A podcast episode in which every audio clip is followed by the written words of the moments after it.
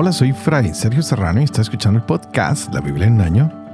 Nos escuchamos la voz de Dios y vivimos la vida a través del lente de las Escrituras. El podcast de la Biblia es presentado por Ascension. Usando la cronología de la Biblia de Great Adventure, leeremos desde Génesis hasta Apocalipsis, descubriendo cómo se desarrolló la historia de salvación y cómo encajamos en esa historia hoy. Y precisamente ayer teníamos una historia bastante interesante en los Hechos de los Apóstoles. Pablo que está razonando con Félix en cuanto a lo que es el hacer las cosas bien, el dominio de uno mismo, lo que va a pasar en el futuro, cómo será el juicio cuando no hacemos las cosas con justicia. Y a veces pensamos que la justicia se puede alcanzar simplemente con la ley, pero no es así porque la justicia no es solo lo que está bien y lo que está mal se nos revela que la justicia nos enseña la manera de vivir, que todos tengamos oportunidades, que haya posibilidades para todos. No hay igualdad, pero posibilidades para todos. Y nos deja también entender que el pecador en muchos momentos de su vida, aunque no pueda cumplir con la ley, es bien visto por Dios, quien quiere siempre salvarlo, cambiar su corazón, ayudarlo, pues sabe que necesita ser justificado y nadie se puede justificar a sí mismo, solo con la gracia de Dios que se nos da a través de la persona de nuestro Señor Jesucristo, podemos hacer las cosas mejor, empezar a cambiar, dejar que nuestro corazón sea transformado. Por eso hoy Félix, que parece estar ah, dominado por el de poder, tal vez son sus propias pasiones, tal vez es su maldad, su crueldad. No saben cómo vivir en la verdadera libertad. Y cuando Pablo les habla del juicio que va a ser eminente para todos, que será venidero, parece que a Félix, el gobernador, no le gustó mucho esta noticia. Así que Ananías, el sumo sacerdote y los ancianos, y el gran orador Tertulo lanzan las acusaciones contra Pablo y Félix ha entendido que no hay nada de peso en contra de Pablo y desea darle ciertas libertades. Pero como es un hombre político y no quiere oponerse a los judíos, no le da libertad del todo y retrasa su decisión y la empieza a aplazar y aplazar porque es un hombre político. Está jugando con Pablo, está jugando con los líderes judíos y no toma una decisión en la cual él se pueda comprometer.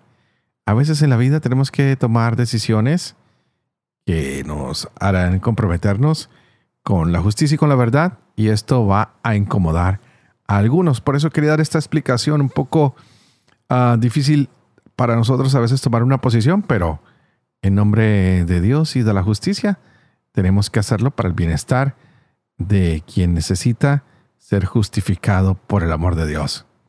Así que vamos a continuar con este día. Estaremos leyendo Hechos, capítulo 25. También tendremos la carta a los Gálatas, los dos últimos capítulos, 4 al 6.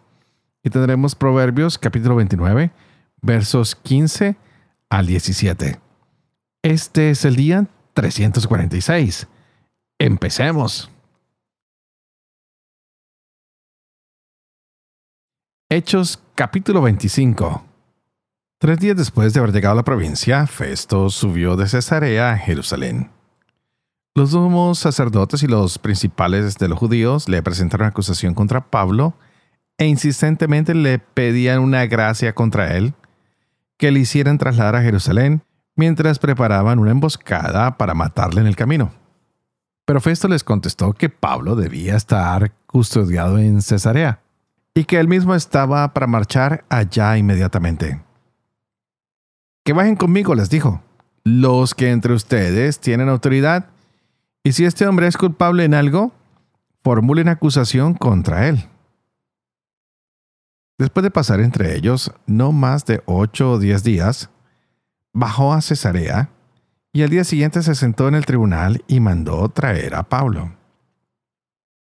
Así que éste se presentó, le rodearon los judíos que habían bajado a Jerusalén, presentando contra él muchas y graves acusaciones que no podían probar.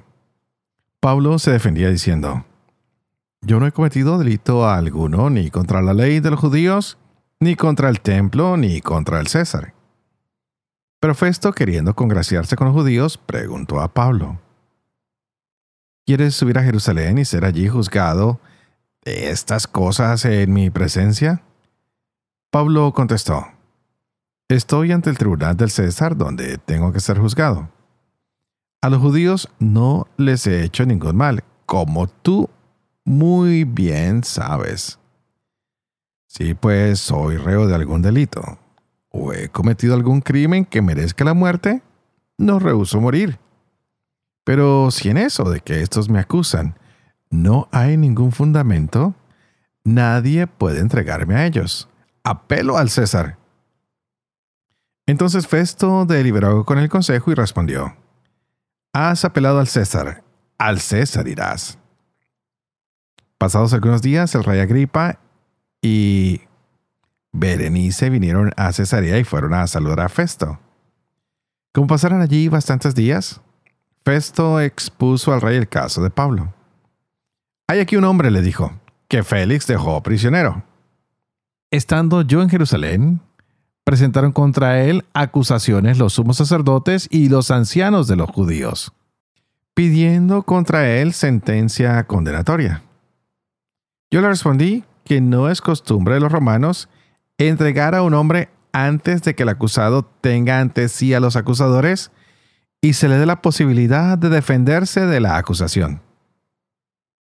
Ellos vinieron aquí juntamente conmigo y sin dilación me senté al día siguiente en el tribunal y mandé traer al hombre.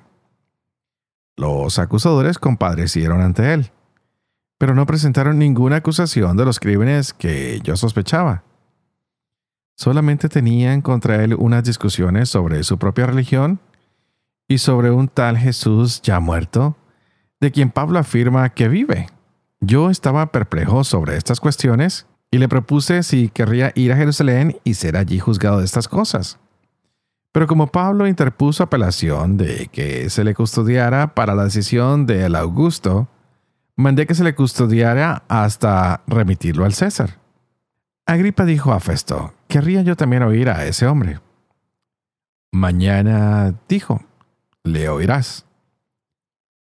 Al día siguiente vinieron Agripa y Berenice con gran ostentación y entraron en la sala de audiencia junto con los comandantes y los personajes de más categoría de la ciudad.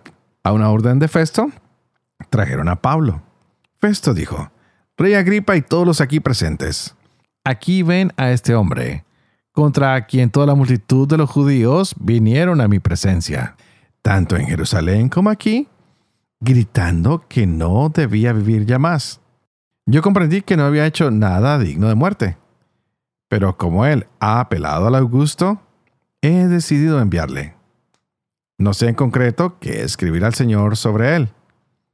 Por eso lo he presentado ante ustedes y sobre todo ante ti, rey Agripa, para saber después del interrogatorio lo que he de escribir. Pues me parece absurdo enviar a un preso sin indicar al mismo tiempo las acusaciones formuladas contra él. Gálatas capítulo 4 Pues digo yo, mientras el heredero es menor de edad, en nada se diferencia de un esclavo con ser dueño de todo, sino que está bajo tutores y administradores hasta el tiempo fijado por el Padre. De igual manera, también nosotros, mientras éramos menores de edad, éramos esclavos de los elementos del mundo. Pero al llegar la plenitud de los tiempos, envió Dios a su Hijo, nacido de mujer, nacido bajo la ley, para rescatar a los que se hallaban bajo la ley y para que recibiéramos la condición de hijos. Y como son hijos, Dios envió a nuestros corazones el espíritu de su Hijo que clama, Abba, Padre, de modo que ya no eres esclavo, sino hijo y si hijo también heredero por voluntad de Dios. Pero en otro tiempo, cuando no conocían a Dios, servían a los que en realidad no son dioses. Mas ahora que han conocido a Dios, o mejor, que Él los ha conocido, ¿cómo retornan a esos elementos sin fuerza ni valor, a los cuales quieren volver a servir de nuevo? Observan los días, los meses, las estaciones, los años. Me hacen temer haya sido en vano todo mi afán por ustedes. Hagan como yo, pues yo me hice como ustedes. Ningún agravio me hicieron. Pero bien saben que una enfermedad corporal me dio ocasión para evangelizarlos por primera vez. Y no obstante, la prueba que suponía para ustedes mi cuerpo, no me mostraron desprecio ni repulsa, sino que me recibieron como a un mensajero de Dios, como a Cristo Jesús. ¿Dónde está ahora la felicitación que se daban? Pues yo mismo puedo atestiguarles que ustedes hubieran arrancado los ojos de haber sido posible para dármelos. ¿Es que me he vuelto enemigo de ustedes diciéndoles la verdad? Ese interés por ustedes no es bueno. Quieren alejarlos de mí para que se interesen por ellos. Bien está ser objeto de interés para el bien pero siempre y no solo cuando yo estoy entre ustedes. Hijitos míos, por quienes sufro de nuevo dolores de parto, hasta ver a Cristo formado en ustedes.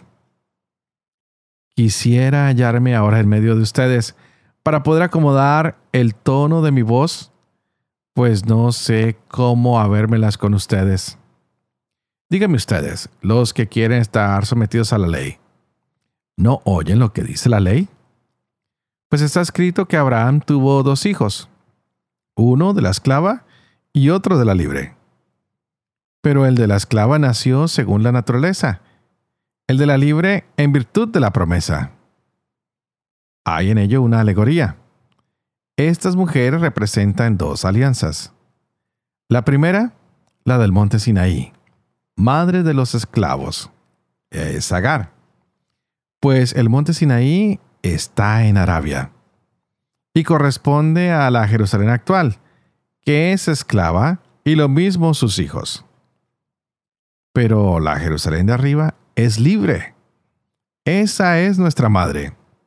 Pues dice la escritura, regocíjate estéril, la que no dabas hijos. Rompe en gritos de júbilo la que no conocía los dolores de parto que más son los hijos de la abandonada que los de la casada. Y ustedes, hermanos, a la manera de Isaac, son hijos de la promesa. Pero así como entonces el nacido según la naturaleza perseguía al nacido según el Espíritu, así también ahora. Pero, ¿qué dice la Escritura? Despida a la esclava y a su hijo, que no heredará el hijo de la esclava junto con el hijo de la libre. Así que hermanos, no somos hijos de la esclava, sino de la libre. Para ser libres nos ha liberado Cristo.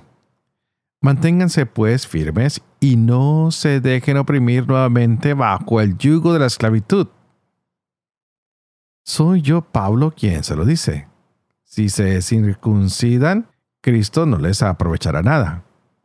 De nuevo declaro a todo hombre que se circuncida que queda obligado a practicar toda la ley. Han roto con Cristo todos cuantos buscan la justicia en la ley. Han caído en desgracia. En cuanto a nosotros por el Espíritu y la fe, esperamos la justicia anhelada. Porque siendo de Cristo Jesús, ni la circuncisión ni la incircuncisión tienen eficacia, sino la fe que actúa por la caridad corrían bien, ¿quién les puso obstáculos para que no siguieran la verdad? Semejante persuasión no proviene de aquel que los llama. Un poco de levadura hace fermentar toda la masa. Por mi parte, confío en el Señor que no cambiarán de actitud. Pero el que los perturba, quien quiera que sea, cargará con su sentencia. En cuanto a mí, hermanos, si aún predico la circuncisión, ¿Por qué soy perseguido? Pues se acabó ya el escándalo de la cruz. Ojalá que se mutilaran los que los perturban. Ustedes, hermanos, han sido llamados a la libertad, pero no tomen de esa libertad pretexto para la carne. Antes, al contrario, sírvanse unos a otros por amor. Pues toda la ley alcanza su plenitud en este solo precepto. Amarás a tu prójimo como a ti mismo. Pero si se muerden y se devoran unos a otros, miren, no vayan a destruirse mutuamente. Les digo esto, procedan según el Espíritu y no den satisfacción a las apetencias de la carne. Pues la carne tiene apetencias contrarias al Espíritu y el Espíritu contrarias a la carne, como que son entre sí tan opuestos que no hacen lo que quieren. Pero si son guiados por el Espíritu, no están bajo la ley. Ahora bien, las obras de la carne son conocidas. Fornicación, impureza, libertinaje, idolatría, hechicería, odios, discordia, celos, iras, ambición, divisiones, disensiones, rivalidades, borracheras, comilonas y cosas semejantes sobre las cuales les prevengo, como ya les previne, que quienes hacen tales cosas no heredarán el reino de Dios. En cambio, el fruto del Espíritu es amor, alegría, paz, paciencia, afabilidad, bondad, fidelidad, modestia, dominio de sí. Contra tales cosas no hay ley. Pues los que son de Cristo Jesús han crucificado la carne con sus pasiones y sus apetencias. Si vivimos por el Espíritu, sigamos también al Espíritu. No seamos vanidosos provocándonos los unos a los otros y envidiándonos mutuamente. Hermanos, si alguno es sorprendido en alguna falta, ustedes los espirituales corríjanlo con espíritu de mansedumbre y cuídate de ti mismo, pues también tú puedes ser tentado. Ayúdense mutuamente a llevar sus cargas y cumplan así la ley de Cristo. Porque si alguno se imagina hacer algo, no siendo nada, se engaña a sí mismo. Examine cada cual su propia conducta y entonces tendrá en sí solo motivos de gloriarse y no en otros, pues cada uno lleva su propia carga. Que el catecúmeno comparta sus bienes con el catequista. No se engañen, de Dios nadie se burla, pues lo que uno siembre, eso cosechará. El que siembre para su carne, de la carne cosechará corrupción. El que siembre para el espíritu, del espíritu cosechará vida eterna. No nos cansemos de obrar el bien, que a su debido tiempo nos vendrá la cosecha si no desfallecemos. Por tanto, mientras tengamos oportunidad, hagamos el bien a todos, pero especialmente a nuestros hermanos en la fe. Miren con qué letras tan grandes les escribo de mi propio puño. Los que quieren ser bien vistos en lo humano son los que los fuerzan a circuncidarse, con el único fin de evitar la persecución por la cruz de Cristo pues ni siquiera esos mismos que se circuncidan cumplen la ley. Solo desean verlos circuncidados para gloriarse en su carne.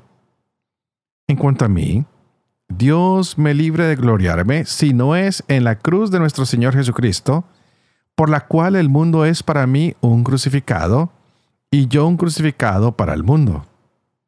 Porque lo que cuenta no es la circuncisión ni la incircuncisión sino la creación nueva. Y para todos los que se sometan a esta regla, paz y misericordia, lo mismo que para el Israel de Dios. En adelante, nadie me moleste, pues llevo sobre mi cuerpo las señales de Jesús. Hermanos, que la gracia de nuestro Señor Jesucristo sea con su Espíritu. Amén.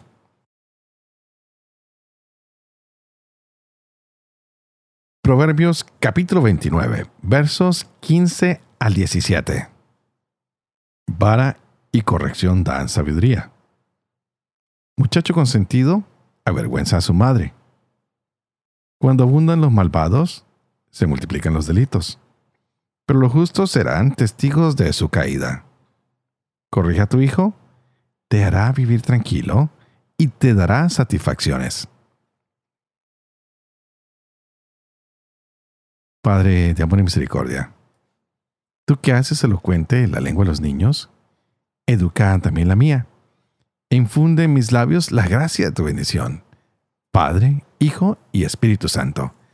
Y a ti te invito para que le digamos hoy al Señor que llene nuestra mente y nuestro corazón del Espíritu Santo, que nos abra para entender cada día más y más esta palabra que Él nos ha venido regalando. Y bueno, miremos esto que está pasando en la carta a los Gálatas. Tenemos que mirar que el Mesías ya vino y que ha hecho todo a favor de Israel. Cumplió la ley, se portó bien, amó a Dios, amó al prójimo. Y eso le causó a él morir en la cruz. Y gracias a que él entrega su vida en la cruz, llega la redención. Y esta cruz trae ahora bendición para todas las personas del mundo, de todas las razas, de todos los lenguajes. Y Jesús no impuso el seguimiento de la Torah, sino nos invita a ser libres, a vivir con el regalo del Espíritu Santo, que de aquí en adelante va a ser el que nos guía a hacer la voluntad de Dios. Entonces, ¿qué tenemos que hacer nosotros? Dejar que el Espíritu Santo nos transforme. ¿De qué sacamos con comer kosher, con circuncidarnos, con guardar el sábado, si lastimamos al hermano, si no nos dejamos guiar por el Espíritu Santo, si no dejamos el hombre viejo atrás, si dejamos que las pasiones y las emociones nos gobiernen, recordemos que amar al prójimo es lo importante. Y Jesús vino para eso, para enseñarnos a amar al prójimo y a Dios a través del Espíritu Santo que nosotros cumplamos la ley, pero no la de la circuncisión o la del kusher o la de los sábados, sino la de amar a Dios y amar a nuestros hermanos. ¿Cuáles son los comportamientos que tenemos hoy? Son comportamientos que construyen comunidad, que ayudan a las personas, o estamos, o estamos dejándonos llevar por el egoísmo, el asesinato, la idolatría por la vieja humanidad, como la envidia, como la división. Hoy por eso Pablo es claro, nos dice, miren, tenemos que dejarnos llevar, es por el Espíritu, porque cuando tenemos el Espíritu, tenemos frutos hermosos que es como Jesús quiere que nosotros vivimos. Somos personas que deben vivir en amor, paciencia, benignidad, amor, mansedumbre, que tenemos que vivir la templanza, que tenemos que trabajar para ser buenos, bellos y bondadosos como lo es Dios. Por eso, si vivimos nosotros con este espíritu, la gente lo va a conocer a través de nuestras palabras, de nuestras acciones, pero esto necesita que nosotros tengamos la intención de vivir bajo la ley del espíritu, pues la carne es débil. Así que tenemos que pedirle al Señor que cada día nos ayude a amarlo más a Él. Que cada día nosotros podamos más amar al prójimo, pues no es fácil. Así que al terminar este libro, podemos decir, Señor, ayúdanos a que esta nueva familia que tú has creado se extienda cada día más.